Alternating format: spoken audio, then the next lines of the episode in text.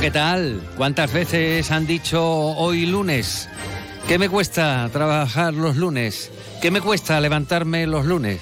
¿Qué trabajito me ha costado esta mañana cuando ha sonado el despertador? Bueno, esto último sí lo ha dicho más de uno y más de una, que hoy ha vuelto a las costumbres, a sus obligaciones, a la rutina, a lo de cada día. Y alguno alguna diría, bueno, pues al día de la marmota. Llámenlo ustedes como quieran, pero si tienen la suerte de haber regresado a su puesto de trabajo, a la reincorporación, se pueden dar con un canto en los dientes. Siempre es importante, siempre es positivo tener a dónde volver.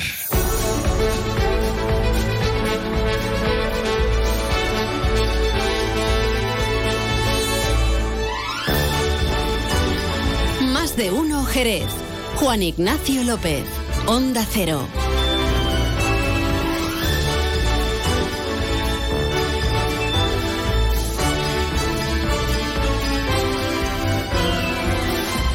Siempre es tener, eh, siempre es interesante, siempre es positivo tener a dónde volver o querer volver a un sitio donde estuviste anteriormente.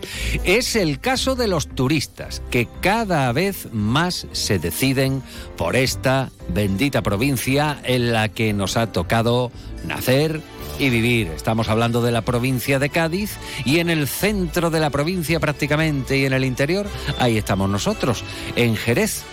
Hoy la patronal hostelera Oreca ha lanzado la estadística correspondiente a la primera quincena del mes de agosto, esa que hemos dejado atrás. Por cierto, como ayer no tuvimos programa local, pues felicidades a las palomas, a las asunciones, a las asun, en fin, felicidades a, a toda aquella persona que ayer celebrara su onomástica.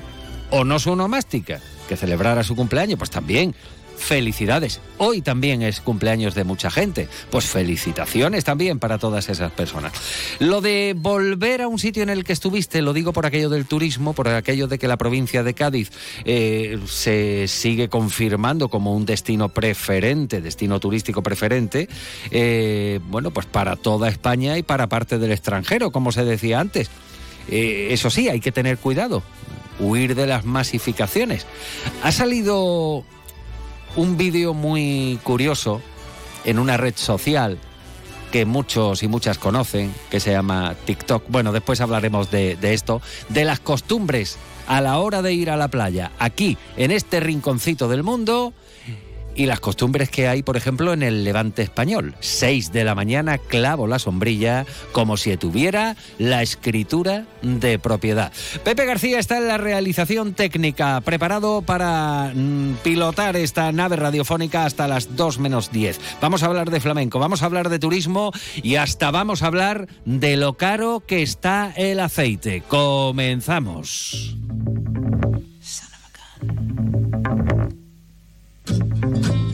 Y lo hacemos con música de categoría. Esta es Carly Simon y es uno de sus éxitos más legendarios, You're So Vain. Así arrancamos más de uno Jerez.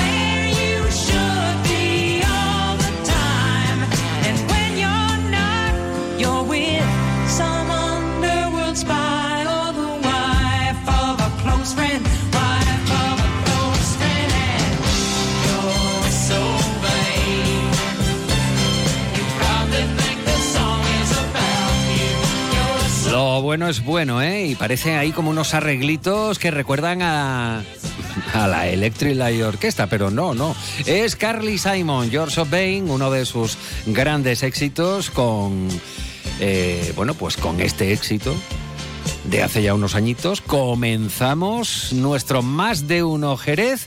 Vamos, vamos a, ver qué tiempo nos espera, porque la verdad es que ha sido un fin de semana liviano, más descansadito, ¿verdad? De temperaturas. Esta noche se han registrado mínimas de 17 grados. Qué gustazo, aunque en el interior de las casas ha seguido haciendo calor, pero nada que se parezca a esa tercera ola de calor que teníamos y que duraba hasta la próxima semana. Nos vamos a ir hasta la Agencia Estatal de Meteorología para enterarnos de qué tiempo nos aguarda para las próximas horas. Marta Alarcón, buenas tardes. Muy buenas tardes. En la provincia de Cádiz tendremos cielo despejado con temperaturas sin grandes cambios, quedándose en valores de 35 grados de máxima en Arcos de la Frontera, 33 en Algeciras y Jerez de la Frontera, 28 en Cádiz o 27 en Rota. Y de cara a mañana seguiremos con cielo poco nuboso con temperaturas sin grandes cambios, quedándose en valores de 36 grados de máxima en Arcos de la Frontera, 34 en Jerez de la Frontera, 31 en Algeciras, 28 en Cádiz 27 en Rota. El viento será flojo variable. Es una información de la Agencia Estatal de Meteorología.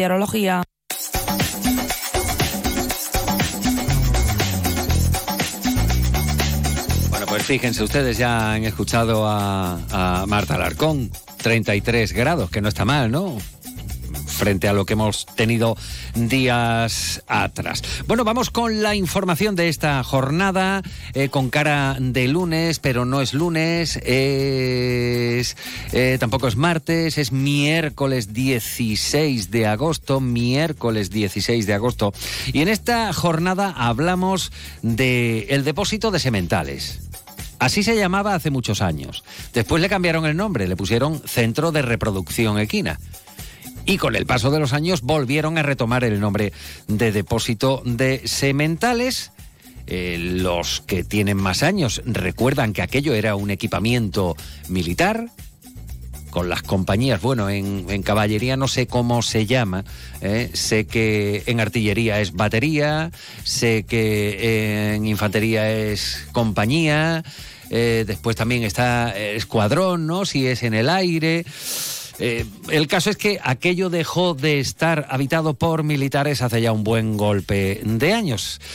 Y mucho se ha hablado sobre el depósito de sementales. Lo último ya es que eh, se va a convertir en una ampliación de la Real Escuela Andaluza del Arte Ecuestre. Este al menos es el objetivo marcado por el gobierno municipal desde el que afirman que han iniciado ya los trabajos para recuperar este equipamiento ecuestre. Desde el Ejecutivo de Pelayo subrayan que dicho compromiso fue anunciado públicamente por el consejero de Turismo eh, Arturo Bernal y eh, la alcaldesa María José García Pelayo ha recordado que la recuperación de este importante equipamiento forma parte del proyecto de ciudad con el que subraya, se ha comprometido con los jerezanos. Se trata de 22.000 metros cuadrados que hasta ahora, remarca la regidora, han estado infrautilizados desde la finalización que les hemos comentado de su uso militar e indican que a pesar del retraso en la recuperación de las instalaciones, el Ayuntamiento de Jerez ya ha iniciado los trabajos para que Sementales deje de ser un espacio vacío que poco a poco se va deteriorando eh, eh, y bueno, pues para convertirse así así, de la mano de la Junta de Andalucía, en un centro de formación ecuestre de referencia internacional. De hecho, la secretaria general de Turismo de la Junta de Andalucía, Yolanda de Aguilar, ha visitado estos días el ayuntamiento eh, fijando además en esta visita eh, para el próximo otoño una reunión con el Ministerio de Defensa. El objetivo, como decimos, se centra en iniciar las negociaciones de cara a recuperar sementales para la ciudad de Jerez, bien por la vía de la mutación de manial o bien por vía de la concesión administrativa. María José García Pelayo, alcaldesa. El Gobierno municipal estamos trabajando ya junto con la Junta de Andalucía para poder desarrollar la ampliación de la Real Escuela Andaluza de Arte Ecuestre los depósitos de sementales. Estamos trabajando en un proyecto innovador, en un proyecto de formación, en un proyecto vinculado al caballo que va a convertir a Jerez en referencia internacional en el mundo ecuestre desde el punto de vista educativo. Así que agradecerle a la Junta de Andalucía su colaboración y tener en cuenta que, bueno, en muy poquito tiempo tendremos una reunión con el Ministerio de Defensa para recuperar los depósitos de sementales, porque desde el año 2023, desde febrero, hemos perdido esa concesión que se consiguió ya con otro gobierno del Partido Popular. Esto de sementales y de sementales nos vamos o nos venimos hasta el intramuro jerezano, en concreto hasta la Plaza de San Juan, cuyas obras, ya lo saben ustedes, están paradas tras las afirmaciones desde el Grupo Municipal Socialista acerca del motivo de la paralización de las obras a causa de impagos, dicen los socialistas, a la empresa que las ejecuta, llega el anuncio por parte de Urbanismo, lo hace la delegada Belén de la Cuadra, eh, anuncia que en septiembre se van a iniciar los trabajos de instalación del nuevo pavimento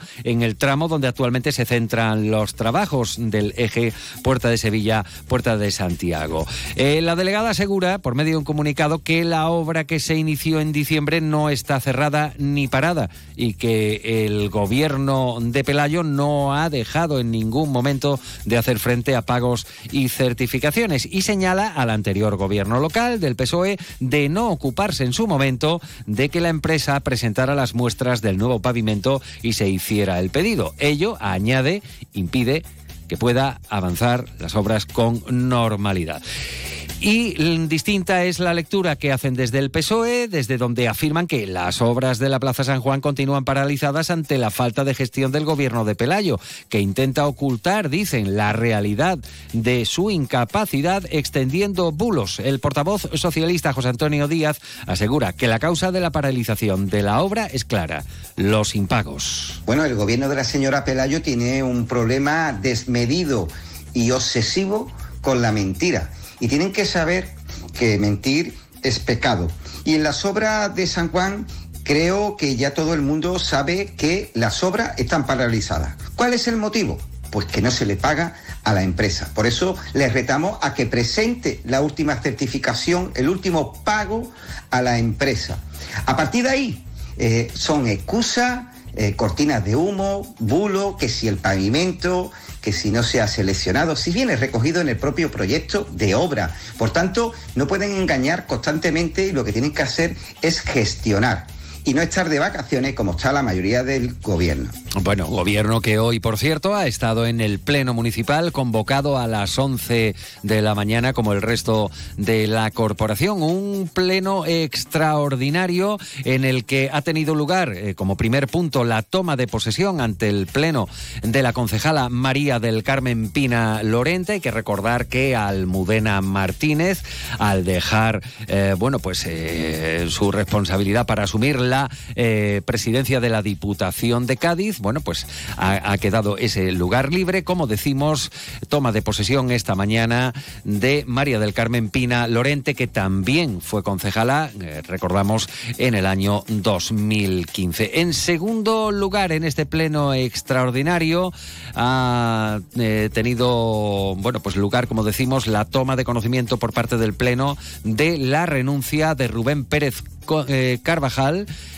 eh, concejal socialista instando a la Junta Electoral a la designación del siguiente candidato de la lista. Rubén Pérez ha desempeñado eh, la responsabilidad de varias áreas eh, municipales en el último mandato de Mamen Sánchez, como seguridad, movilidad, fiestas y bienestar animal.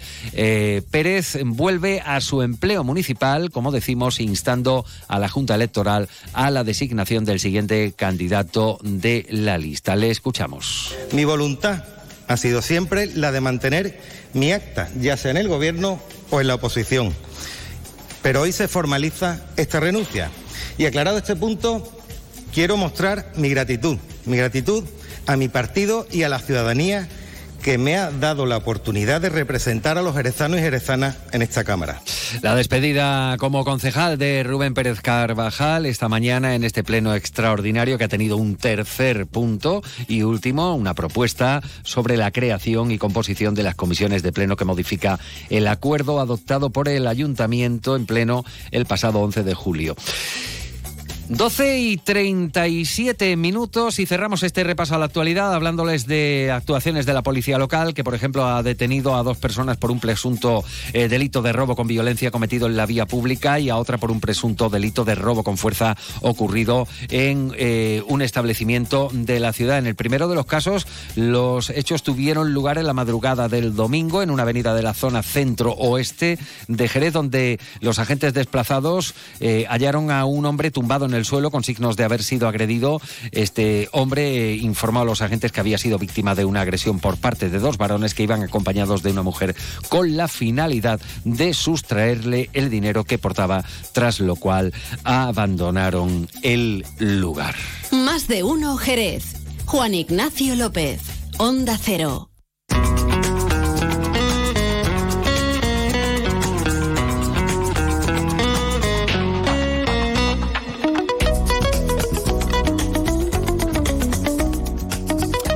Y estamos en agosto, estamos en agosto, caramba, cómo corre agosto. Ya estamos a 16, con lo cual eh, hemos pasado del Ecuador, del octavo mes del año, puente de agosto que hemos dejado atrás y también el relevo de las vacaciones. Digo el relevo porque hay personas que eh, inician sus vacaciones eh, o, la- o lo han hecho el día 15 de agosto o que han concluido sus vacaciones precisamente el 15 y hoy, hoy es el día de la incorporación, de la vuelta a las costumbres.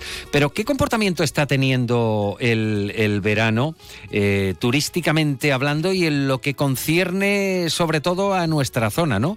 A Jerez, que se ha revelado, como dicen muchos expertos, eh, como destino en segunda línea de playa. Vamos a saludar Alguien que no saludamos en antena hace ya un tiempecito, por lo menos aquí quien les habla. Eh, ya ostentó esta responsabilidad en otros mandatos también bajo eh, el bueno pues la gobernanza de María José García Pelayo. De hecho, eh, bueno pues él provenía de la industria privada, del sector privado, turísticamente hablando, de alojamientos y eh, fue la persona que empezó a llamarle sector turístico, no, industria turística. Hoy vuelve a ser concejal delegado de turismo en el Ayuntamiento de Jerez. Antonio Real, muy buenas tardes. Buenas tardes, muchas gracias por contactar conmigo, Juan Ignacio. Bueno, eh, Antonio, la industria turística, eh, bueno, Sí. pues eh, fue, fue el, mm, el término que, que utilizó cuando asumió por primera vez la responsabilidad que hoy vuelve a ocupar dentro del organigrama del gobierno local en Jerez. La industria turística, lo que era entonces y en lo que se ha convertido ahora, ¿no? Porque han pasado unos años y el turismo ha crecido en nuestra zona, Antonio. Bueno, ha crecido en nuestra zona y sobre todo en Jerez, ¿no? De tener un número de camas ahora mismo, pues nos hemos convertido, pues casi, tenemos casi 9.500 camas en la ciudad de todo tipo. Esto quiere decir que vamos avanzando, pero hay que rentabilizar todas esas camas y hay que dar pues eh, actividades para que la ciudad pues tenga no solamente estas camas sino que pueda tener más en el futuro y que tenga sobre todo un precio medio en condiciones comparándose también con otros destinos de la provincia. Cuando menciona camas, estamos hablando de los, las nuevas opciones de alojamiento que han surgido en los últimos años. Ella me entiende, me refiero a, las, Sí. a los apartamentos turísticos, por ejemplo. Sí, sí, sí, todo está dentro de la industria, como tú bien indicaste al principio de la, de la conversación. Y por supuesto tendremos que dar ah, pues todas facilidades para que todas esas nuevas eh, instalaciones también tengan actividades y puedan tener pues acomodancia dentro de lo que es actividad turística de la ciudad. Por supuesto, la industria hotelera eh, sigue en auge, los números así nos lo indican, y lo que tendremos que seguir apostando por actividades mm, ya no solamente a cortos, sino a medio y también, por supuesto, a largo plazo. ¿En qué ha cambiado? ¿En qué ha cambiado principalmente? Se lo preguntamos como conocedor eh, del sector, eh, como mm, experto eh, en el sector turístico, en la industria turística, como, como usted le llama. ¿En qué ha cambiado Jerez en, este sentido? ¿Hemos evolucionado positivamente? Positivamente, pero tenemos que tener una cosa clara, y esa cosa clara es la pandemia, que ha influido en los gustos y en las cosas de, toda nuestra clientela. Y sobre todo eso quiere decir que nuestros establecimientos y nuestras atenciones pues tienen que variar un poco. Ha cambiado un poquito el tema digital también.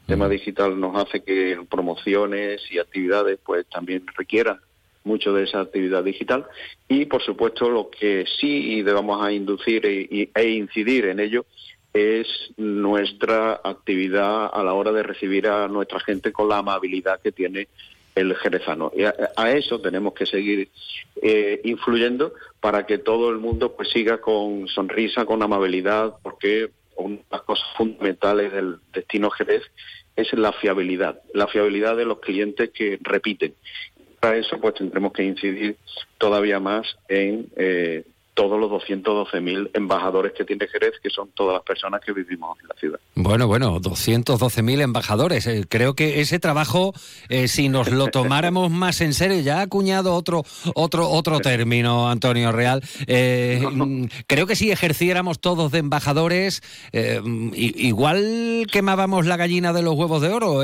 nos, nos, desbordaban los visitantes, ¿no?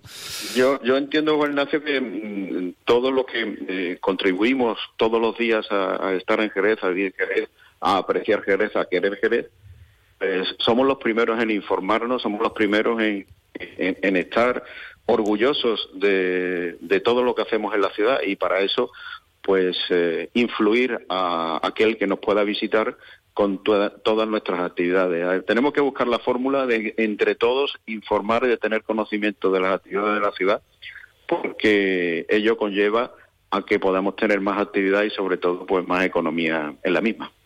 Usted vuelve, vuelve a, ocupar ese puesto de responsabilidad en el gobierno municipal como, como delegado municipal de, turismo y a su juicio, ahora que prácticamente, como quien dice, acaba de empezar el, el mandato, ¿qué, ¿qué, le hace falta a Jerez eh, turísticamente hablando?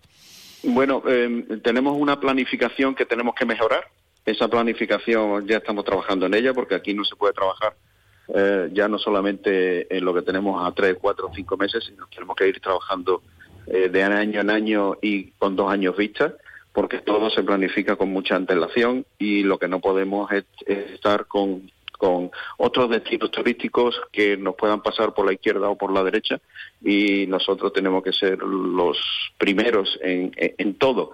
Somos expertos en, en una serie de, de, cosas en la ciudad, como es el turismo de, de caballo, del, del turismo de, enológico y turismo también de flamenco, con lo cual vamos a seguir incidiendo en todas estas actividades y sin olvidar, por supuesto, pues las actividades con el circuito, las actividades culturales extras que podemos organizar. Pero el mercado nos dice, Antonio, esto lo tenemos que poner en el mercado lo antes posible. Y de hecho, pues ya en septiembre tendremos un avance de todo lo que se va a hacer para el año 2024, de tal forma que en el mercado pues exista la posibilidad de comprar muchas cosas de de las actividades que vamos a tener en Jerez en el año que viene. ¿Es de calidad el, turismo que llega hasta Jerez, a su juicio? a mi juicio es de calidad, es de mucha calidad y eh, vamos a seguir incidiendo en, ello porque dése cuenta que nosotros tenemos un turismo que es descentralizador. Eh, como bien dijiste antes, pues eh, mucha gente nos dice que somos segunda línea de playa, pero esa segunda línea de playa eh, tiene mucha calidad, tiene mucho ambiente, tiene mucha aceptación, tiene mucha fidelidad. Y de hecho cada año se, está viendo, con lo cual vamos a incidir en que esa segunda línea para mí es primera, de tal forma que pueda incidir en esa descentralización del turismo en cuanto al turismo de sol y playa y que nosotros lo podemos tener aquí todavía más centralizado en otras actividades, como bien te he comentado antes, relacionada con el motor, relacionada con el caballo, relacionada con el flamenco y relacionada con los vinos, que conlleva que eh, esa es nuestra playa y nuestro primer destino. La playa Sí, sí, sí, perdón, continúe. No, decía que nuestra playa es, son todos estos conceptos y la otra playa es la de primera línea que, tú decías, pero para nosotros nuestra playa es todo, a nivel turístico, es todo todo ese referente. Sí, es que estaba pensando ahora mismo, el otro día me salió un recuerdo de hemeroteca, de en otra convocatoria de municipales, Pelayo incluso propuso montar algo así como una playa en, el Ontoria, pero bueno, esto es... esto no, pero, efectos turísticos, sí, sí, sí, por ingresos, por ingresos, sí. lo que puede dejar la, para nosotros, nuestra playa, son otros conceptos. Claro, y, esos y esos conceptos son pues toda la actividad que se hace en el circuito, todas las actividades culturales que hacemos a, través del año, desde Semana Santa, Zambomba, es decir, todo eso eh, se puede pelear con el que quiera con el tema de playa, en el sentido económico.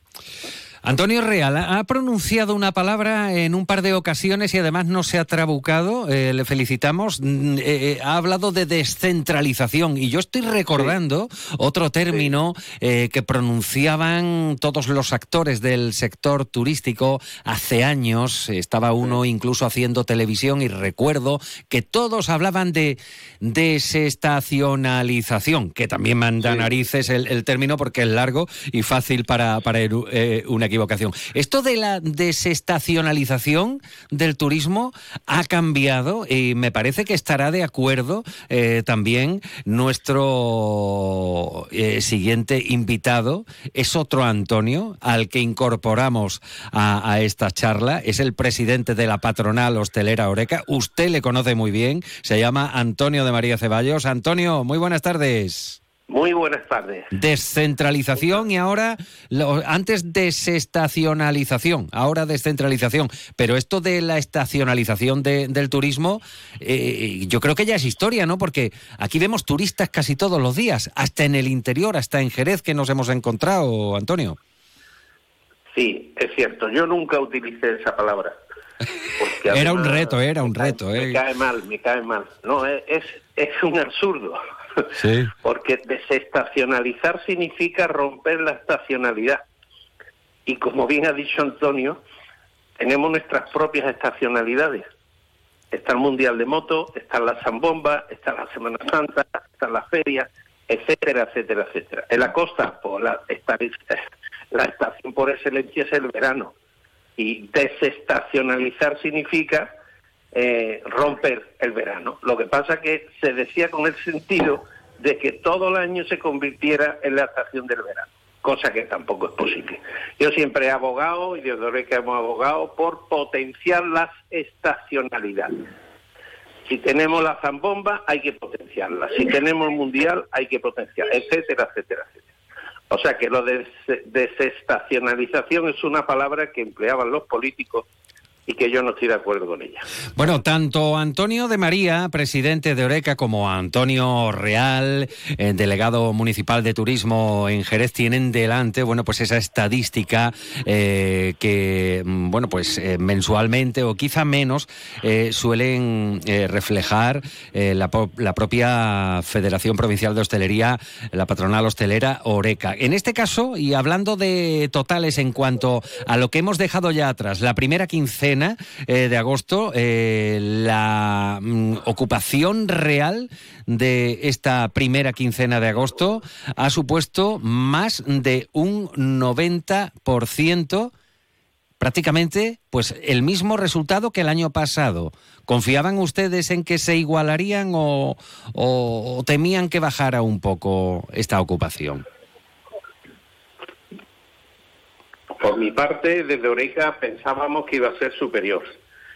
Eh, habida cuenta del resultado de los primeros seis meses, donde todos los eventos que se han celebrado han sido históricos, Mundial de Moto histórico, ferias históricas, Semana Santa histórica, Carnaval histórico, pues a pregunta de un periodista, ¿qué esperáis del verano? Digo, pues por lo, el camino que llevamos va a ser histórico también, pero no, no ha sido así aunque podemos decir que se ha mantenido dentro de unos parámetros de los últimos años, ¿no?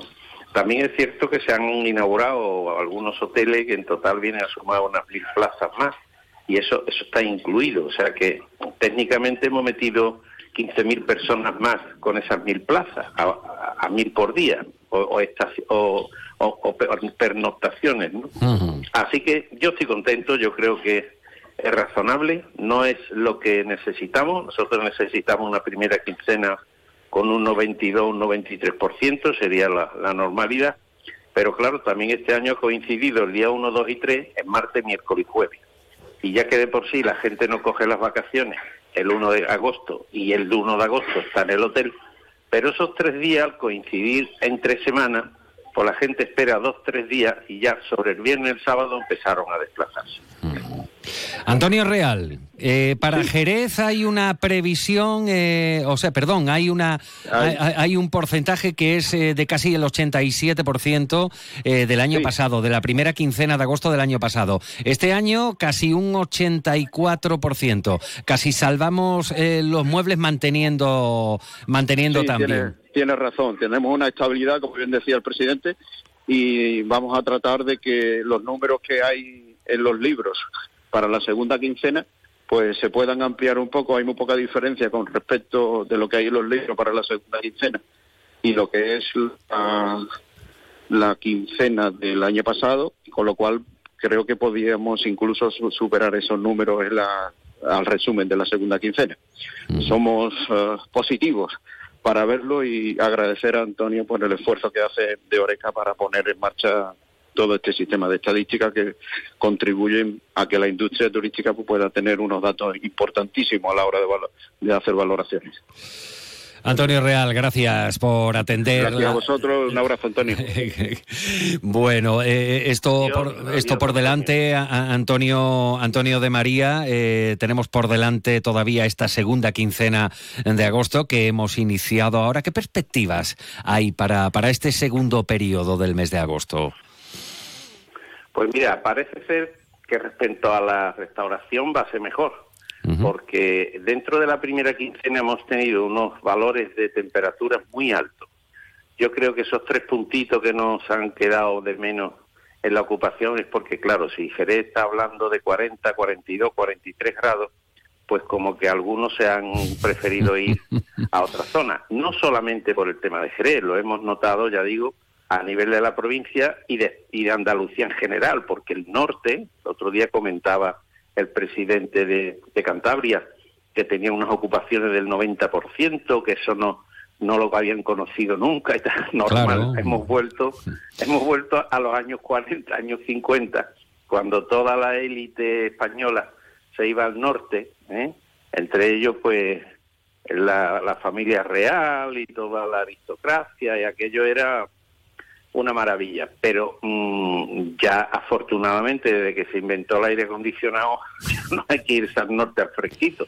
Pero lo que ha hecho en la calle esta, esta quincena y el mes de julio, esto no era muy normal. Y eso lógicamente a la hora de elegir un lugar para las vacaciones, pues mucha gente ha decidido irse para el norte. Con lo cual, si mantenemos, quiere decir que si no hubiera habido estas calores, hubiera sido ese verano histórico que esperábamos. Ay, las calores. Pues esto, esto va en, la, en una línea ascendente o, o, al menos de, mantenimiento en esta tónica. No sé yo el, en 2024 cómo será la historia. Y mirando hacia el mes venidero, hacia septiembre, Antonio, ¿qué comportamiento tiene eh, el turismo en, en el mes en el que ya casi todo el mundo agotó las vacaciones de verano? Suele ser un buen mes turísticamente hablando para nuestra provincia y en especial, bueno, pues mirando por nuestra zona de cobertura en Jerez? Pues mira, siempre se dijo que el mes de septiembre, hablando del sector, lógicamente, sí. que era el mes de los inteligentes. Porque claro, tú coges las vacaciones en septiembre y a todos los lugares que vayas ya no hay la saturación de agosto. Está todo más tranquilito, no hay que hacer cola, no hay que andar reservando. Pero las plantillas, como los deportistas, están súper entrenados mm. y te van a atender pues maravillosamente bien. Lo de septiembre ya llevamos varios años que se equipara a julio, pero siempre hay esa incógnita de si dentro de los 15 primeros días va a aparecer la lluvia. Si aparece la lluvia, los datos se pueden cortar, porque al estar lloviendo, la gente dice, me quedo en casa porque no me voy a ir a Cádiz mm, para estar en el hotel. Entonces aguantan el tirón y si dura unos días, después ya es difícil que, que se muevan. Así que dependiendo del tiempo, si no viene la lluvia, cosa más bien probable porque desgraciadamente estamos teniendo un periodo de sequía espectacular. Yo, si viniera la lluvia, me importaría por el tema turístico, pero me alegraría por el tema de, del campo, ¿no? Porque la verdad es que hace falta el agua ya, eh, si no vamos a tener serios problemas. Ya Así que confiando, sí. confiando eso, de que no aparezca la lluvia y tengamos pues un mes de septiembre acorde con julio y tengamos un verano pues que se encuentre dentro de la normalidad y muy muy cerca de lo que fue el 19. Bueno, pues vamos, vamos a, confiar en buenas perspectivas, buenos datos. Ojalá también que, llueva. Sabe, sabe, ya el personal eh, lo que cuesta un litro de aceite de oliva virgen extra, rozando los 10 euros. ¿eh? Es una barbaridad también, consecuencia de malas campañas, nefastas campañas para la aceituna, por ejemplo, para el olivar, la sequía, estragos y lógicamente, bueno, pues esto también repercute y de qué forma en la cesta de la compra en artículos esenciales de primera necesidad de alimentación, el aceite de oliva, no estamos hablando de un capricho. Antonio de María, gracias en cualquier caso por estas reflexiones. Les deseamos un feliz spring eh, de, este, de este mes de agosto. En septiembre volveremos a hablar para analizar cómo se cierra definitivamente el verano 2023. Antonio, gracias por atender la llamada Onda Cero y a Antonio Real que ya nos dejó porque eh, tenía otras ocupaciones. Pues igualmente, gracias Antonio. Buenas tardes. Muy buenas tardes y siempre es un placer hablar con vosotros.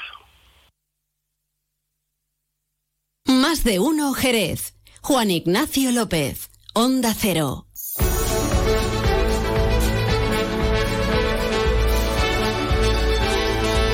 Sí, sí, sí, a casi 10 euros. Vamos a hablar del aceite, ¿eh? vamos a hablar del aceite en la segunda parte de nuestro programa y además con gente que produce aceite. Productores, olivareros, gente que, que tiene el fruto de cerca y está viendo, pues según nos ha adelantado, lo mal que le viene esto a los productores, ¿eh? ya no solo los consumidores finales como usted y como nosotros, cuando compramos el litro de aceite. ¿A cuánto, Dios mío, a cuánto? Llegamos a la una de la tarde, tiempo ahora de noticias aquí en todas las emisoras de Onda Cero. Después, aceite, sus precios, flamenco y más. Es la una de la tarde, mediodía en Canarias.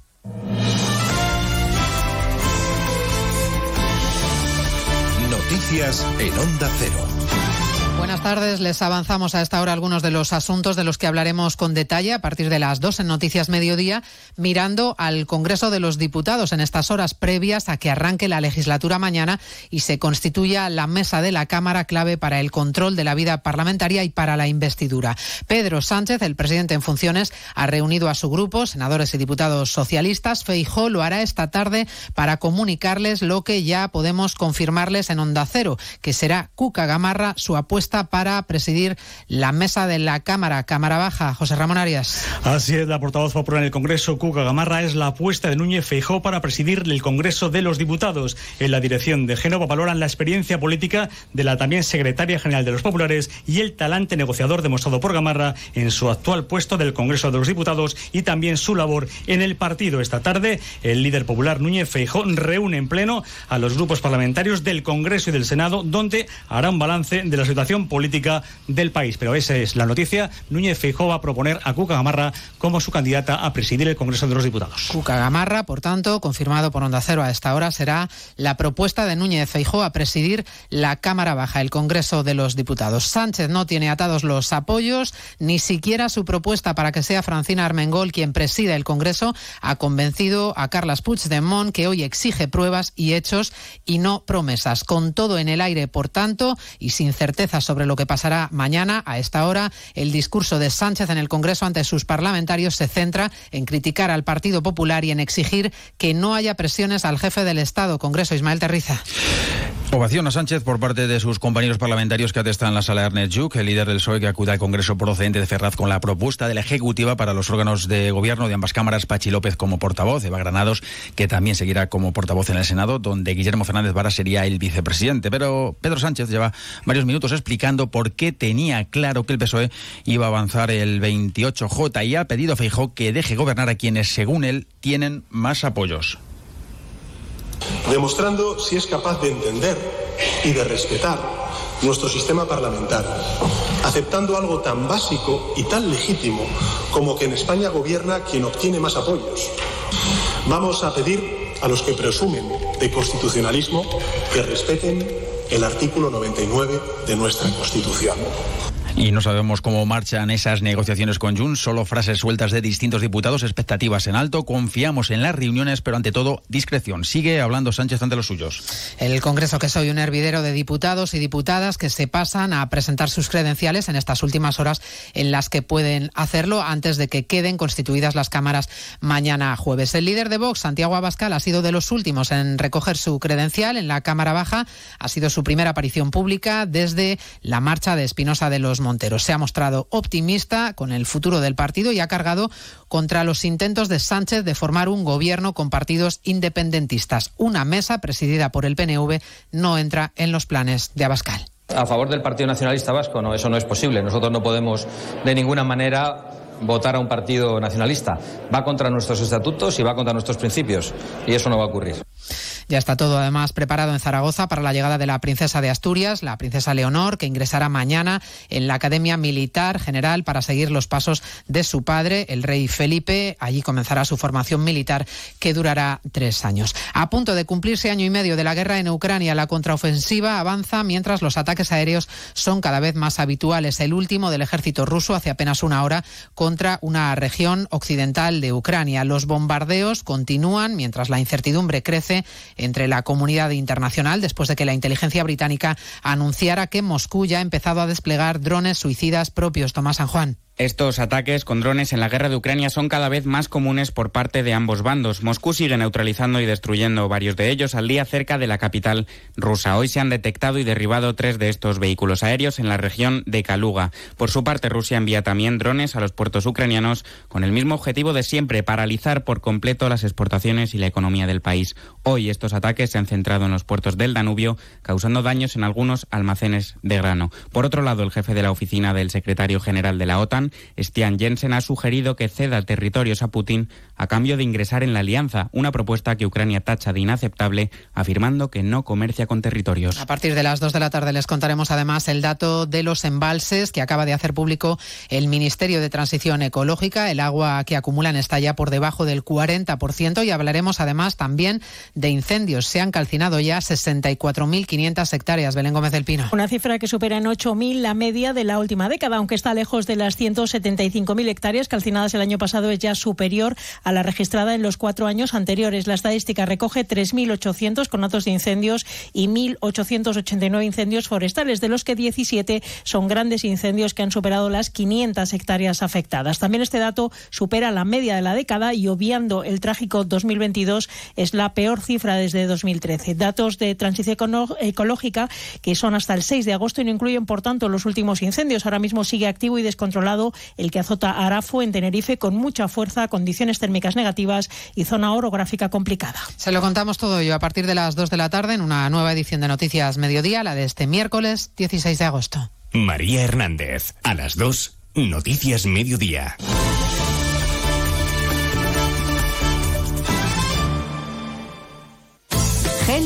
Verano. Salimos cada tarde al aire porque sabemos que nos vas a escuchar. Tienes un verano de sestear o madrugar, trasnochar y no parar, jugar, conversar, buscar y encontrar, tal vez reencontrar, para recordar y para imaginar. Esto y más, este verano en Gelo. Gelo en verano, con Arturo Tellez. De lunes a viernes desde las 3 de la tarde. Te mereces esta radio. Onda Cero, tu radio.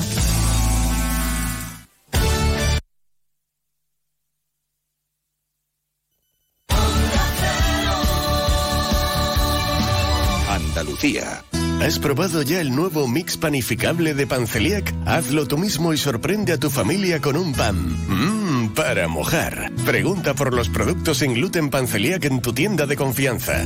Panceliac, contigo en los momentos importantes. Onda Cero Andalucía. Sobre todo.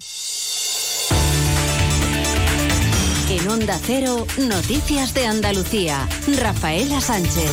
Buenas tardes, hacemos repaso hasta ahora de la actualidad informativa de Andalucía este miércoles 15 de agosto que pasa hoy por los buenos datos de afiliación a la seguridad social vinculados a actividades turísticas que aumentaron en julio en más de 12.000, lo que sitúa en términos absolutos a la comunidad en la primera en crecimiento. El empleo turístico supone ya el 13,6% del total de afiliados de la economía nacional. Según la encuesta de coyuntura turística de Andalucía que elabora el Instituto de Estadística de la Comunidad, asegura que durante el primer semestre de este año las provincias andaluzas han recibido 15,2 millones de visitantes. No hay registro similar desde que se miden estos datos. Vamos ahora con el repaso de la actualidad de las provincias andaluzas. Lo hacemos empezando por Almería.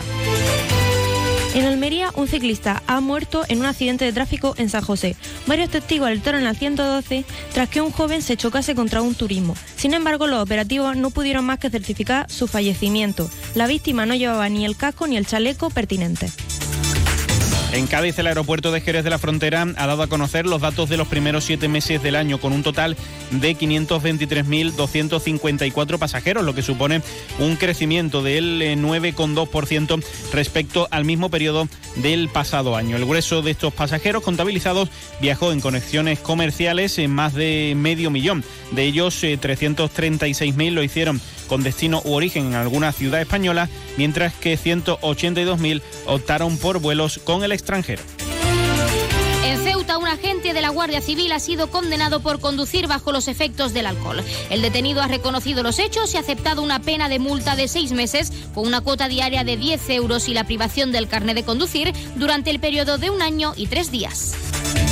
En Córdoba, un hombre ha fallecido esta madrugada tras recibir múltiples puñaladas por otro varón que ya ha sido detenido por la Policía Nacional en un bar del barrio de Santuario de la capital. Víctima y agresor eran conocidos en el vecindario y clientes asiduos del establecimiento donde se han producido los hechos. En Granada, el secuestrador de la concejala Vanessa Romero, que destapó un auténtico torbellino político en este municipio del área metropolitana de Granada, ha sido puesto en libertad provisional hasta que se celebre el juicio.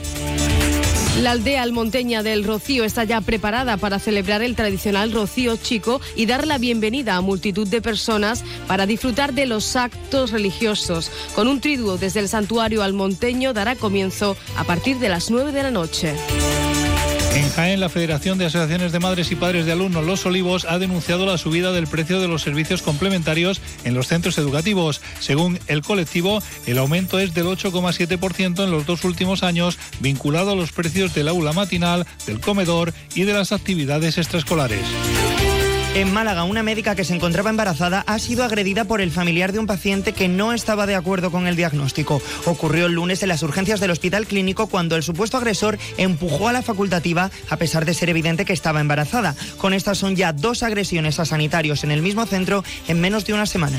Y en Sevilla, pendientes de la investigación de la Guardia Civil sobre el hallazgo de los cadáveres de una mujer y un hombre en avanzado estado de descomposición y con signos de violencia en una vivienda de Osuna. Los cuerpos se encuentran en el Instituto de Medicina Legal donde se le hará la autopsia. La Policía Judicial se ha hecho cargo de la investigación. De momento, todas las hipótesis están abiertas.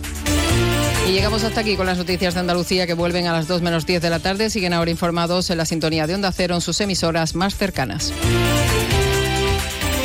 Onda Cero. Noticias de Andalucía.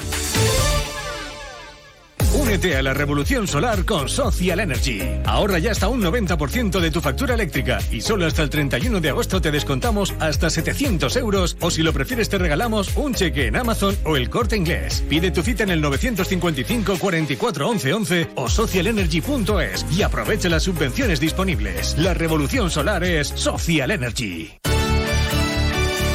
Onda Cero Jerez, 90.3 FM.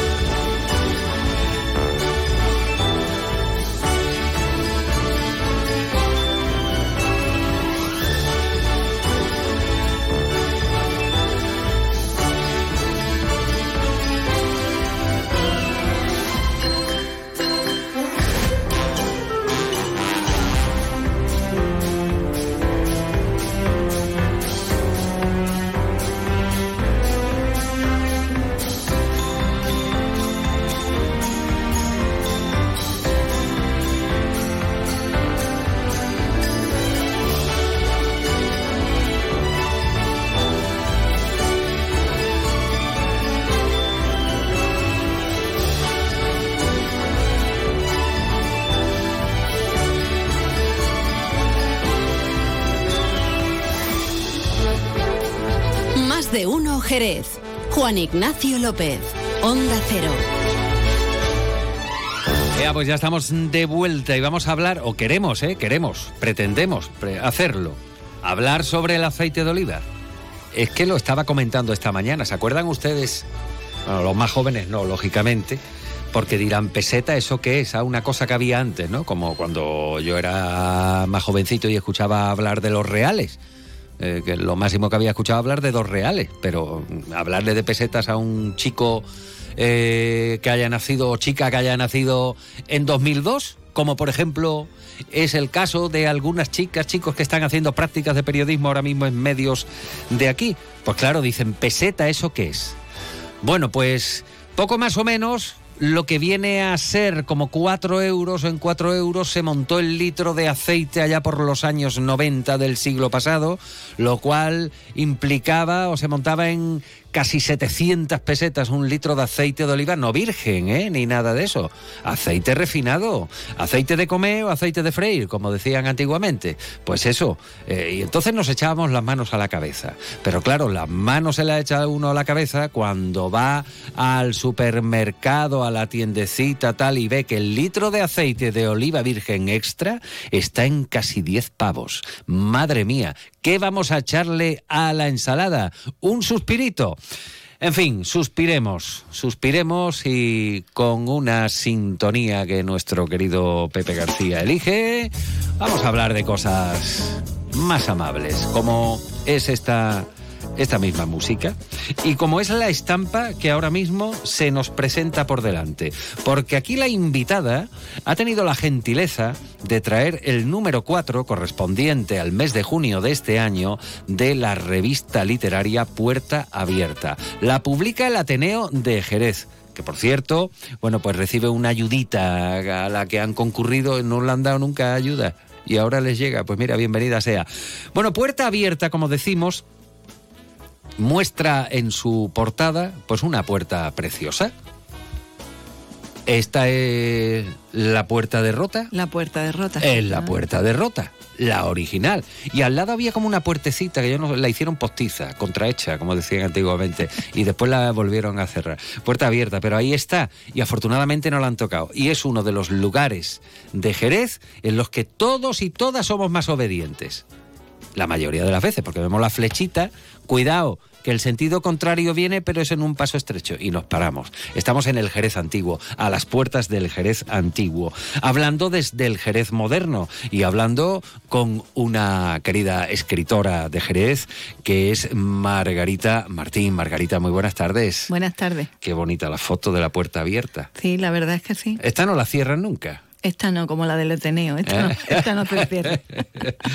Bueno, ahora vamos a hablar del Ateneo, pero hoy queríamos centrarnos, porque el Ateneo ahora está un poco como de vacaciones, descansito, mes de barbecho, ¿o qué, Margarita? Eh, bueno, estamos preparándonos para, para el nuevo curso. Sí. ¿Y, sea que- y- y qué, ¿Y qué se está preparando? ¿Nos puedes Bueno, avanzar estamos- algo? Bueno, ya tú has Una avanzado. pinceladita, una Ya tú pinceladita. has avanzado algo, ¿no? Eh, tendremos una jornada que es un proyecto que hemos presentado a Diputación y que no nos han subvencionado. Tendremos una jornada de participación, asociacionismo. Eso para empezar. Y después todo, Eh, todo lo que... Después es que hay un curso entero, ¿no? Después un curso entero. Un curso entero con todas las materias, con talleres, con... Entonces, todo eso hay que prepararlo. Bueno, tiempo, tiempo hay, lógicamente, ahora mismo estáis con esa preparación, pero hoy nos queremos acercar a, a- a la propia Margarita Martín Ortiz, escritora. ¿Desde qué años eres escritora? Desde muy jovencito. ¿Cuándo te vino la primera inspiración así para ponerte delante del papel, del folio, del cuaderno, del apunte? Yo te diría que escribo siempre. Siempre. Escribo desde siempre. Desde siempre empecé escribiendo poesía, ya en la, en la infancia, y mis primeros premios fueron de poesía. Y después ya pues me decanté por los relatos y posteriormente por la novela. Entonces digamos que como eclosionar y que todas las personas de mi entorno dijeran yo no sabía que tú escribías, pues fue en 2014, cuando fui tercera finalista del premio de novela Fernando Lara. Y ahí es donde Bueno. Y desde entonces hasta hoy, ¿cuántos niños has tenido literarios? A ver. Pues ya van siete. Ya van siete, Ya van caramba, siete. ya sois hipernumerosa, ¿no? Sí, ¿De qué sí. temática, Margarita? Para quien te esté escuchando por primera vez se haga la idea. Esta escritora escribe sobre... ¿Sobre qué? Yo destacaría, mm, lo primero que el- todas mis novelas están ambientadas en Jerez, de una manera o de otra. En una tiene más presencia, en las últimas quizá un poco menos, pero todas están ambientadas en Jerez. Y escribo sobre el Jerez que, no tanto el que yo he vivido, que también tiene algo, como el que a mí me han contado. Ah, Eh, mis novelas están siempre en los años 50, la mayoría, ¿no? Ya no, ya me voy acercando a la actualidad, ¿no? En las últimas, pero ahí hay un, ahí está la base de mi, de mis novelas y ese es el Jerez que vivieron mis padres. claro. Que a- ahora mismo quien nos escuche dirá, bueno, los 50 de- del siglo pasado. Pero es que eso hay que contarlo, las formas de entonces, para que no se pierda y quede como un legado, ¿no? Que me imagino que es lo que tú pretendes a- al escribir. Hombre, decir legado quizá para mí, tú tengas toda la razón, pero para mí quizás sea un poco pretencioso, ¿no? Pero a mí humanamente me ha nutrido en mi infancia, en mi primera juventud, ese tiempo, eh, esas costumbres. Y, y luego de ahí hay un eco en la actualidad, que muchas veces nos explicamos la ciudad cuando conocemos... Claro, mira, el otro día, que por lo visto fue un exitazo gordísimo, lo de lo de eh, Manolo Romero Bejarano. Sí, sí, fue, sí. Fue un exitazo, yo que sé cuánta gente se pudo juntar allí en la Sí. Plaza del Mercado para, para hacer la, la ruta esta. Eh, sobre todo porque es gratis. y todo lo gratis, todo lo que sea pescueceo nos encanta. Pero mira, si eso aporta para historia y cultura, mejor. Tú te metes en, en- la piel de aquellos años 50, has, ha- has ido avanzando a medida que has ido haciendo obras y avanzando también en, en las generaciones. Eh, ¿Te metes en la piel de personajes o cuentas en plan generalista, Margarita? No, lo- me meto en la piel de personajes. La primera, por ejemplo, tiene que Hijas del Invierno y tiene una fuerte presencia de la, de la posguerra, ¿no? De ese tiempo de, de tristeza y de, Y de hambre. y de hambre, de miseria. La segunda, como no, es el mundo bodeguero, el velo y la flor. El velo, el velo en la flor que además, eh, bueno, pues eh, el título lo dice todo, ¿no? El título lo dice todo. ¿Ahora con qué estás? ¿O estás tranquila? Yo siempre estoy con algo. Entonces, mm, ahora mismo, bueno, ya hay una que está terminada, que estamos viendo cuándo cuando se publicaría. Y, y luego hay otra en, en ciernes que tiene mucho que ver con el velo y la flor. Podría ser, digamos, una segunda parte, aunque no estrictamente. ¿Son malas o buenas las gentes que, que participan en tus relatos?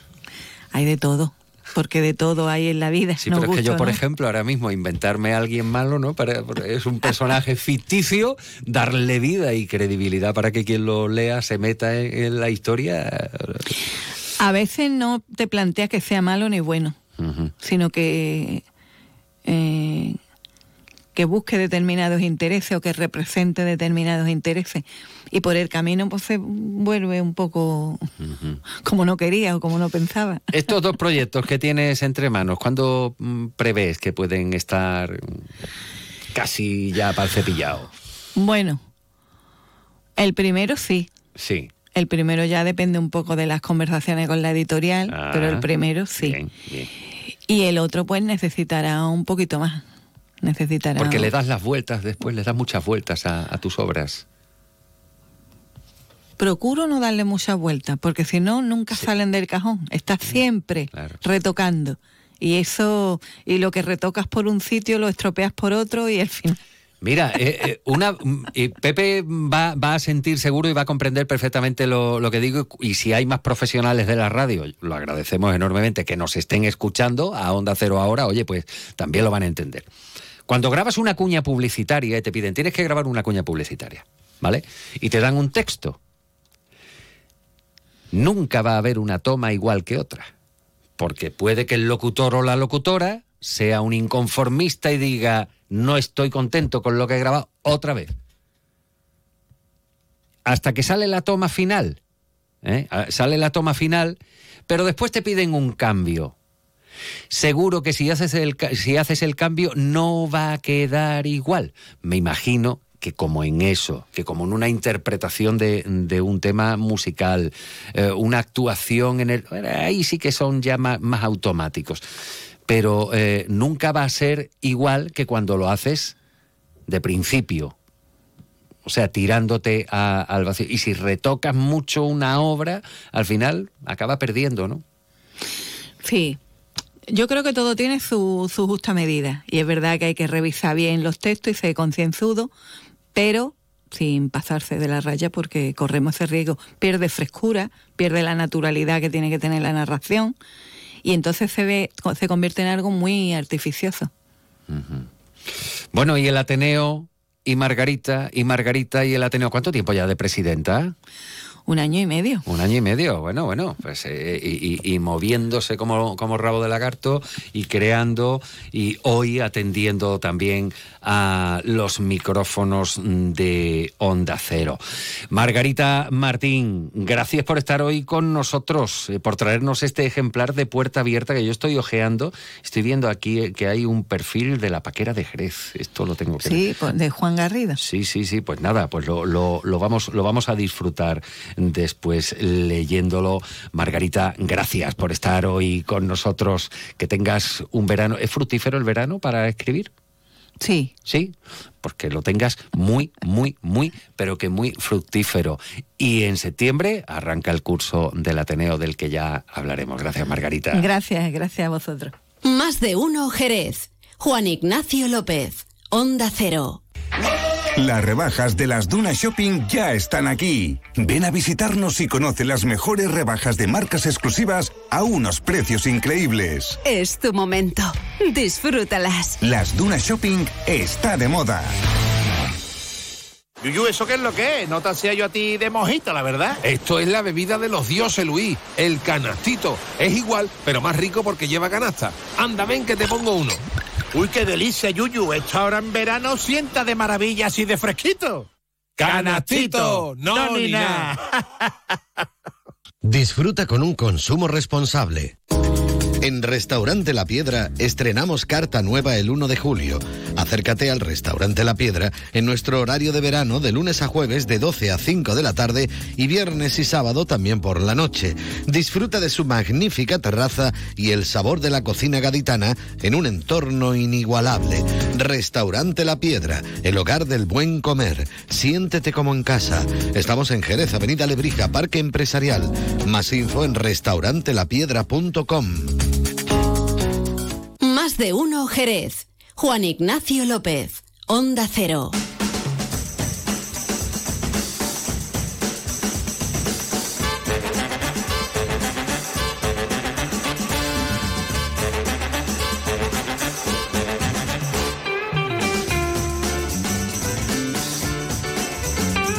Y uno se prepara ensaladas en verano.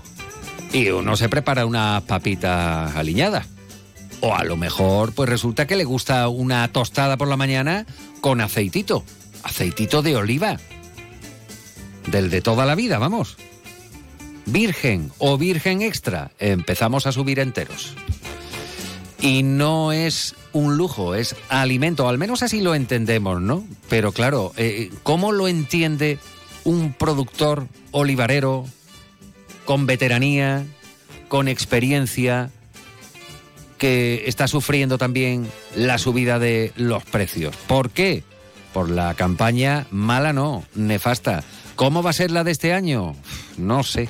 Habrá que preguntarle a él, porque es el presidente de la cooperativa Nuestra Señora del Rosario de Algodonales. Juan Herrera, muy buenas tardes. Buenas tardes. Juan, eh, ¿a cómo está el litro de aceite de oliva virgen extra? Sé que se haya usted enterado. Yo más o menos tengo una idea. A ver, ¿a cuánto? A 8 euros. A 8. Pues me dicen por ahí que hasta que hasta nueve y pico y hasta cerca de Bueno, 10. Puede que llegue a, puede que llegue a ese precio, vamos. Pero está ahora mismo a 8.30. Madre Realmente es algo que, bueno, eh, no se ha dado nunca. O sea, estos precios se salen de, de, Mm. de lo normal. Nosotros hemos tenido, pero también es verdad que hay que que hay que entender que, que esto tanto perjudica al productor como perjudica al consumidor. Sí, o sea, que, que sí. en ningún Eh, momento va, en ningún momento estos precios están eh, eh, eh, ahora mismo aportándole al, al- al- a nosotros a los agricultores nada. ¿Por qué? Porque le cuento, el aceite que, que nosotros la producción, el aceite este año pasado, la, la cosecha hemos tenido un 70% menos. Un 70% menos. Juan, le voy, le- perdone que le interrumpa, le voy a pedir que si tiene un aparato de radio cerca y está escuchando Onda Cero, lo cual le agradecemos, le baje el volumen porque los acoples, que son esos pitidos incómodos, los percibimos también nosotros y, y nuestro oyente. Vale, que, que donde me encuentro ahora mismo, a ver si Bueno. puedo, a ver si puedo, porque es que Bueno, Juan, eh, la campaña pasada ha sido mala, no, peor todavía, ¿no? pues hemos tenido un, un 30% de, de producción, Ajá. una reducción de un 70%. Ya, ¿y este año cómo se presenta la cosa? Porque llover ha Este llovido año, poco. Pues si tenemos el estrés hídrico que ya llevamos sufriendo durante los tres últimos años, con unas precipitaciones muy, muy por debajo de la media anual, pues yo creo que al final el olivo ya se le está notando, al olivo se le está notando y que- porque porque uno de los problemas que tiene que está teniendo porque sí que sabemos que el olivar de montaña el olivar de secano está acostumbrado a tener sus temperaturas normales en verano a sufrir un, un estrés por temperatura pero dentro de unas temperaturas normales pero es que tenemos unas temperaturas extremas vale qué quiere decir eso pues tenemos temperaturas extremas tanto de día como de noche entonces, el olivo, el estrés hídrico que está sufriendo debido a esas, temperaturas extremas, que no hay gran diferencia entre el día y la noche, pues claro, si de día tenemos una temperatura media entre 36 y 40 grados, y luego de noche bajamos a 20 grados, a 22 grados, que es lo, normal en esta zona, pues el olivo descansar, el estrés hídrico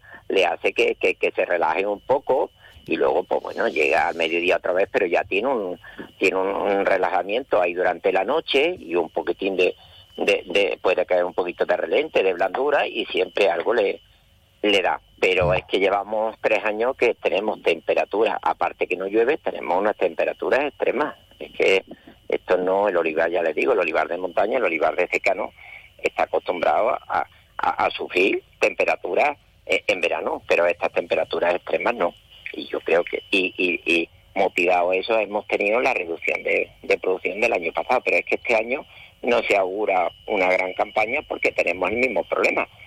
El olivo estamos a mediados de agosto y ya está sufriendo bueno los miras y, y están ya con la capa caída vamos ¿Y esto a ustedes cómo les afecta? Porque a los consumidores nos afecta en el bolsillo, lógicamente. Nos cuesta lo que antes comprábamos por tres euros y pico, por cuatro euros, creo recordar, porque ya, ya, ya es que ni me acuerdo, ¿eh? de verdad, de cuánto costaba el litro hace año y medio así, pero hemos ido escalando, escalando. 50, que, que es la media normalmente Claro, claro. Pues ahora nos encajamos ya en los ocho y medio, en los nueve, algunos dicen que hasta en los diez.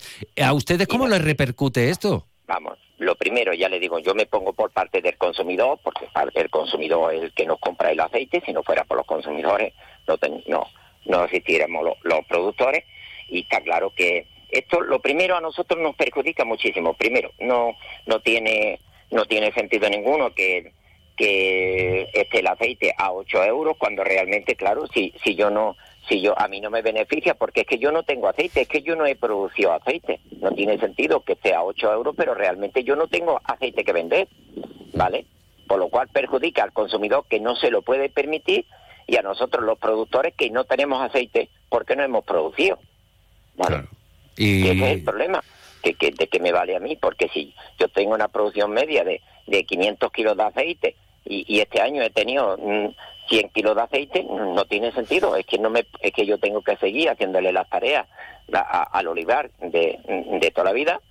Y, y me encuentro con 100 kilos de aceite, aunque eh, los 100 kilos de aceite se venda a- de media, porque nosotros de media que se vendan a 6 euros de media, pero es que eso no tiene, es que a mí no me proporciona ni, nada, ningún aporte económico para poder seguir eh, eh, haciéndole las tareas de, al olivar. Y un problema añadido, me comentaba esta mañana, me apuntaba el propio Juan Herrera, presidente de la cooperativa Nuestra Señora del Rosario de Algodonales, el cambio de hábitos, el alza de los precios, esto no es nuevo porque ya existen precedentes, Juan sabe de lo que estamos hablando, eh, al tener unos precios elevados, pues claro, la economía hay que cuidarla y empezamos a, buscar eh, opciones, digamos, por ejemplo, eh, aceite refinado u otros aceites. Claro, el, el, consumidor se tiene que ir a otro tipo de grasa, se puede, porque no se puede permitir a 8 euros, 8 euros 50 un, kilo de, un litro de aceite, se tiene que ir a otro, a otro tipo de grasa.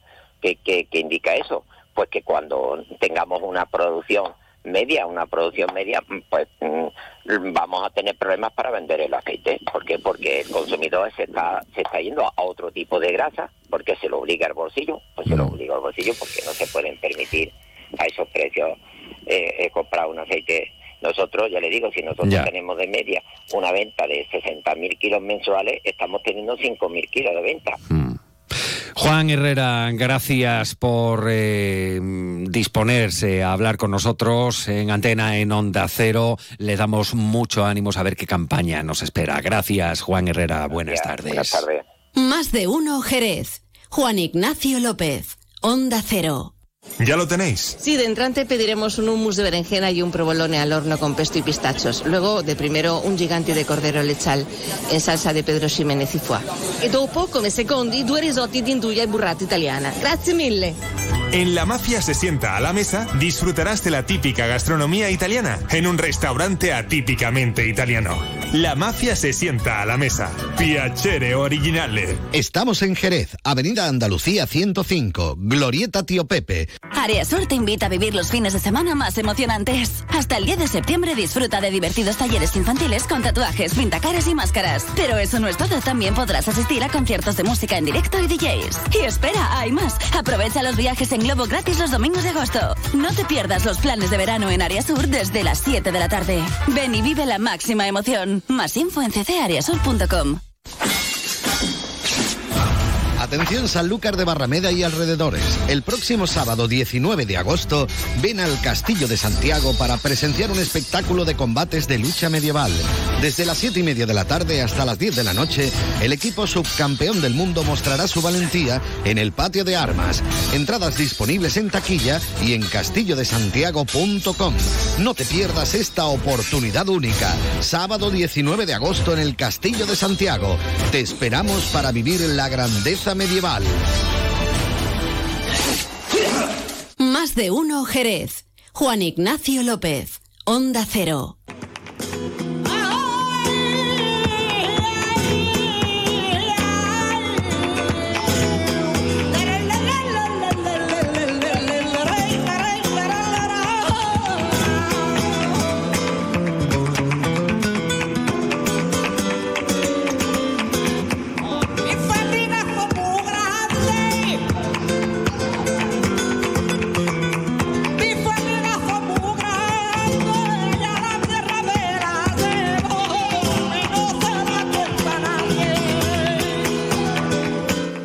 Bueno, yo creo que no patino si hago esta afirmación dentro de mis muy limitados conocimientos de flamenco, del cante. No hay miembro en la familia Salmonete que no tenga compás. ¡Qué barbaridad! Ella es una gran mujer, una gran artista, Elu de Jerez.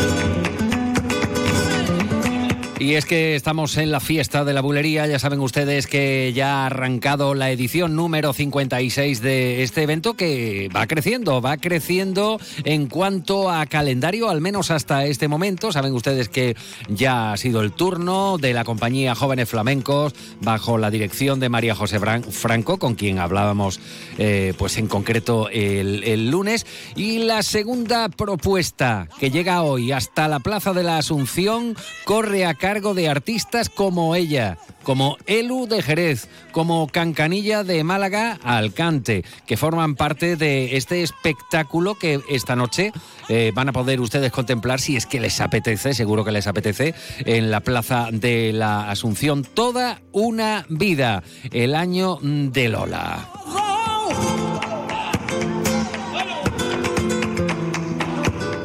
Bueno, pues yo creo que es el momento, ¿no? Es el momento de saludar a este pedazo de, de artista, de cantaora que es Elu de Jerez. Elu, muy buenas tardes. Hola, buenas tardes. Bueno, ¿cómo, ¿cómo está esa garganta preparada para esta noche, Elu? Hombre, yo intento cada vez que vengo a mi tierra estar preparada. Eh, Eso ya eh, es como sobre la marcha, ¿no? Pero vamos, yo me encuentro ahora mismo pletórica. Bueno, Esperemos quedar bien y que estemos bien con nuestro público y demás. Bueno, tú, tú conoces el paño, conoces tu Jerez, conoces tu, tu gente y sabes dónde, dónde tocar las claves del compás. ¿Cómo estás echando el verano, Elu? Pues mira, estamos haciendo cositas, algunas cosas más, otras menos, pero estamos ahí. Por lo menos no, no podemos decir que no, no trabajamos. Bueno, y esto de, de participar en la fiesta de la bulería para ti, eh, ¿qué significa? Y además en este año con esta dedicación especial a, a Lola Flores y en este caso, bueno, pues con toda una vida el año de Lola. Para ti, eh, intervenir en este ciclo, ¿qué supone, Elu? Hombre, para mí de integrarme, entre todo integrarme en todo con todos los compañeros y que se haya acordado Jerez de mí en esta ocasión, ¿no? En este año que ha sido dedicado a Lola, que más grande no puede ser el nombre de Lola Flores, ¿no? Y yo pues estoy encantada, encantada de que se hayan acordado de mí en este año. Bueno, acordarse de ti los aficionados y aficionadas, quien sabe de flamenco o sabe dónde está el nombre de Elu de Jerez, que prácticamente empezó, empezó a cantar echando los dientes, Elu. Uh, una niña, la verdad que sí. Sí. Y estuve, cuando yo salí no paré, estuve para arriba y para abajo. Yo, la verdad que es que yo, eh, desde muy niña, he estado viviendo con esto, con el flamenco y, y que no pare, ¿no? Que no pare. Porque yo me siento bien. Tengo otra etapa de mi vida, pero que yo me siento muy bien, muy pletórica ahora mismo para poder seguir trabajando, vamos. Claro que sí, claro que sí. Además con, con firmeza. ¿Cómo es esto de, de vivir de, del cante, de vivir del flamenco, Elu? Hombre, esto es complicado porque en el flamenco, tanto el que diga que cualquier artista no haya tenido altibajo, eso es mentira. Eso es una etapa de tu vida que puede tener muchas cosas y otra etapa de tu vida que pues se viene flojo y no se trabaja. Pero vamos, que entre mm, mientras estés trabajando para arriba, para abajo y no se te pare, pues fenomenal, ¿no? Pero vamos, que es verdad que el que diga que nunca ha tenido un paro en su vida en el- cantando, eso es, es mentira, vamos. Cualquier artista lo puede comprobar. Eh, ¿Habías Ah. intervenido alguna vez, Elu de Jerez, en, en la fiesta de la bulería? Claro, yo he estado unas pocas de veces aquí en Jerez, en la fiesta de la bulería. O yo he sea- estado trabajando en bienes flamenco y todo. Lo que pasa es que, claro, en esta ocasión pues está dedicado a Lola y está repartido. Se ha hecho en, en varias zonas, ¿sabes? Claro. Eh, en este caso estamos nosotros trabajando en la Asunción. claro, fíjate, ¿no? Sí. Porque en esta ocasión yo creo que todo el mundo hubiera querido participar y, y, mm, ha habido momentos en lo que llevamos de año en los que se han hecho celebraciones por, por Lola, han intervenido otros artistas, eh, pero lógicamente pues eh, todo el mundo quiere, quiere, quiere participar en esta ocasión. Tú ya conoces el paño, conoces bien. ¿Conocías a Lola, Elu? Hombre, no, yo no he tenido la oportunidad. Yo eh, eh, era muy niña, yo sé que yo he seguido los pasos de, de ella y la he observado, la he visto, pero yo no, de conocerla personalmente no, no, no he tenido oportunidad, ¿verdad? Claro, y observándola y, y viéndola de lejos y, y escuchándola tantas veces, porque bueno... Eh, temperamento, claro, temperamento que- total, vamos. Sí, temperamento, así la defines tú, temperamento, ¿le, porri- le querrías poner a, a algún Es, la, apelativo? más? es una la gran más grande que tenemos Jerez, es temperamento, es, no sé, bohemia, es, es todo un conjunto entero en ella, porque ella es fuerza, fuerza. ¿Y tú cómo te defines? Porque fuerza, desde luego, manda tu voz, Elu, que te escuchamos y da gloria. No, muchas gracias, hombre. ¿Tú cómo te defines? ¿Eh? Yo soy una cantadora de temperamento, de, de, de, de fuerza, digamos, de, de, de iniciar, de, de, no sé cómo explicarte, de mm, tirar cante y no mm, abandonarme. Porque yo canto, cuando yo canto me abandono, yo no, no voy cuadricular, ni voy mecanizar, ni nada de eso. Yo soy espontánea, yo voy saltando y yo voy lo que me va diciendo, pues lo voy soltando. Que eso es lo que yo siento en mi persona, ¿no? que hay personas que dicen, uh, que bien lo está haciendo, todo muy bien, todo muy cuadrado, pero yo no soy yo más, más espontánea. es lo que yo me veo en mí. Tú sabes que esto que acabas de decir es muy interesante, ¿no? Y que a, Claro, a- claro. a- a poco que le guste a quien esté escuchando ahora mismo el flamenco o, o quiera tener conocimientos eh, sobre el flamenco, está escuchando a una artista diciendo cómo lo siente y cómo lo lleva a la, a la- a la expresión encima del escenario. ¿Algún palo, Claro, en, en- claro. algún palo en especial que te, que te guste más, por el que tienes predilección, Elu, después de tantos años Hombre. en las tablas? Yo, lo- los cantes festeros son muy buenos, pero yo soy también cantadora profunda. Y me el palo por seguirilla es uno de los palos que a mí me encanta, porque yo normalmente me identifico mucho por ese palo, ¿no? Por el cante por seguirilla. Eh, luego los festeros también me va muy bien, pero de verdad que nosotros como un abanico de, de, de cante que más o menos, más o menos, pero todo lo, más o menos lo interpretamos bien, digamos, ¿no? Pero mira, que lo, lo hacemos. Que no, me gustan todos, pero siento más, por, me da mi cante por a mí me encanta. Mira, yo no, no quiero destripar, lógicamente no vamos a destripar nada de lo que vamos a poder presenciar esta noche, pero ¿alguna predilección eh, por algo de Lola referente al espectáculo de esta noche? ¿Haces algo a- en, en especial? eh, Bueno, en especial no, yo mm, mi- mis cantes normalmente que hago, pero así algo así hecho a través, digamos, interpretando por ella, no no voy a decir que no lo voy a hacer. ¿Me entiendes? A lo mejor puede ser que en un momento me acuerde de ella cantando y haga algo, pero no que haya pues me montado un tema ni nada dedicado a Lola ni nada de eso, eso no. Pero vamos, ya es que yo voy cantando sobre la marcha, ¿verdad? Como me va saliendo lo que te vuelvo a repetir. Sí, sí. Tal, no- tal como te viene ese talento, lo, lo echas Ay, para afuera para, para compartirlo con, con el público. Ay, ay.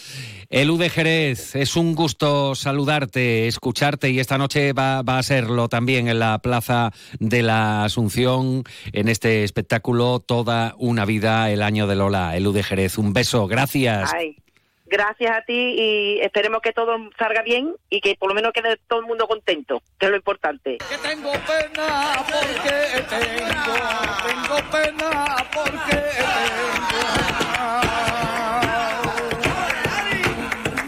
Hay una camisa sin manga, camisa sin manga, sin cuello sin delantero, la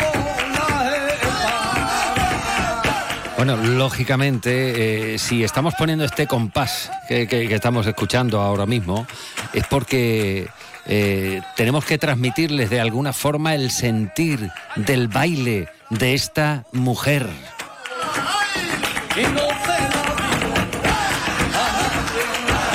De ella dijo Félix Grande que es artista desde las manos a la cara, desde el pelo hasta los pies. Y se lo decía con toda la gratitud, así lo decía Félix Grande, porque acabas de demostrarnos lo que amas al flamenco. Estamos refiriéndonos a Ana María López, que también forma parte de este espectáculo que se pone en escena esta noche en la Plaza de la Asunción. Ana María, muy buenas tardes. Buenas tardes, ¿qué tal? Bueno, pues encantado de, de saludarte con tu temperamento, con tu compás. Mira, eh, esto los oyentes, claro, no lo, no lo pueden ver, es el sonido de, de- de un vídeo, de, una Ajá. actuación en la que en la que estás ahí, pues dando todo tu arte encima del escenario, eh, con, con- con una patadita gloriosa. Ana María, y de nuevo en la bulería. Sí, sí. Pues yo la verdad es que me sorprende porque, a ver, yo siempre he amado el flamenco y, y, las cosas así que me vienen, que me hacen homenaje, digamos, o tengo que actuar, hacer una patadita, pues me llenan de orgullo. Porque es algo muy especial, porque yo siempre he amado muchísimo al flamenco. Nadie se lo puede imaginar lo que yo amo al flamenco. Bueno, lo que tú amas al flamenco porque te corre por las venas, que tú eres de la plazuela, Ana Eso María. sí.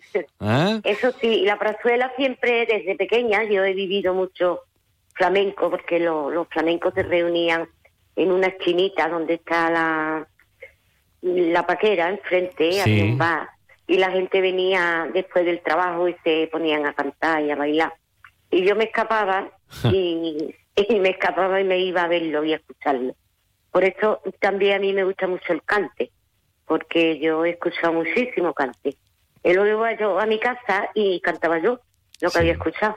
Sí. Eso me acuerdo cuando más pequeña, pero desde pequeña Y, lo he escuchado y, y la verdad que muy lindo. y cantiñeas todavía, Ana María, porque en verte te vemos bailando. clase, a ver, sí, mm, claro. Yo sé que, a ver, no me voy de compás, yo canto por bulería, vamos, tú sabes, aficionada. Claro. Pero que la gente me dice, Ana, tú cantas muy bien, tú que no cantas. Digo, a mí me da vergüenza. Cuando hay cantadores y esto, yo no, no soy de las que la primera que canta porque me da un poco de apuro. Porque yo le tengo tanto respeto al cante y al flamenco que, que me da cosita, la verdad. Bueno, Y eh, eso me pasa, que no, que no, que yo no puedo estar sin bailar. Mi marido cuando estuvimos en, en esto de la pandemia, sí. decía, qué gana tengo de que pueda salir, porque es que va a destrozar la casa, claro. Como no podía bailar, pues me ponía a hacer cosas que no debo. ¿Sabes qué te digo? Ya. Y entonces eso se nota. Mm. Es como si te quitan algo de ti misma. Pues eso. Y, y hasta ahora, pues para mí es un honor de estar hoy en la Plaza de la Asunción con Malena, con todos los compañeros, porque eso lo he vivido yo. Sí. Y Malena es compañero mío desde hace muchísimos años, porque llevaba también los niños que yo llevaba, cantaba él a los niños, que él dice que, Antonio Malena dice que él no ha visto nunca unos niños como eran estos niños de, del baile mío. Estaba Mercedes Ruiz, estaba Manuela Núñez, estaba Rocío Marín, había tantos niños que se peleaban por bailar bien que te sorprendía de sus formas. Por algo será, por algo será. ¿No? Eso para mí ya es bastante. ¿Sabes qué te digo? Mm. Que para mí que mis alumnos bailen Divino de la Muerte, eso para mí es lo más grande. Así que, así que estamos muy contentas. Ana María López, siempre es un gusto saludarte. Tenemos una cosita pendiente, que te vengas aquí a la radio con tranquilidad, que hayan pasado las Cuando actuaciones ¿eh? y echamos, echamos un ratito de charla, flamencamente hablando. ¿Vale? Muy bien, estupendo. Pues Ana María López, un beso fuerte, todo lo mejor para esta noche, que lo vas a dar. Gracias. Gracias. Gracias. Gracias. Un beso, adiós. Más de uno Jerez. Juan Ignacio López. Onda Cero. Ya quisiera yo tener un poquito del compás que tiene Ana María López para irnos con palmas por bulería y decirles hasta mañana si Dios quiere. Mañana será... Mañana será... ¿Qué día será? Jueves. Jueves y será 17 de agosto, que hoy no es lunes, que se lo quiten de encima. Pepe García ha estado en la realización técnica como cada día, Clara Mateos en la producción y entre todos arrimando y empujando para hacer un programa de radio que esperemos les haya gustado. Mañana a las 12 y 20 volvemos aquí en Más de Uno Jerez, en Onda Cero. Que pasen un feliz, se lo digo otra vez, un feliz miércoles. Hasta mañana.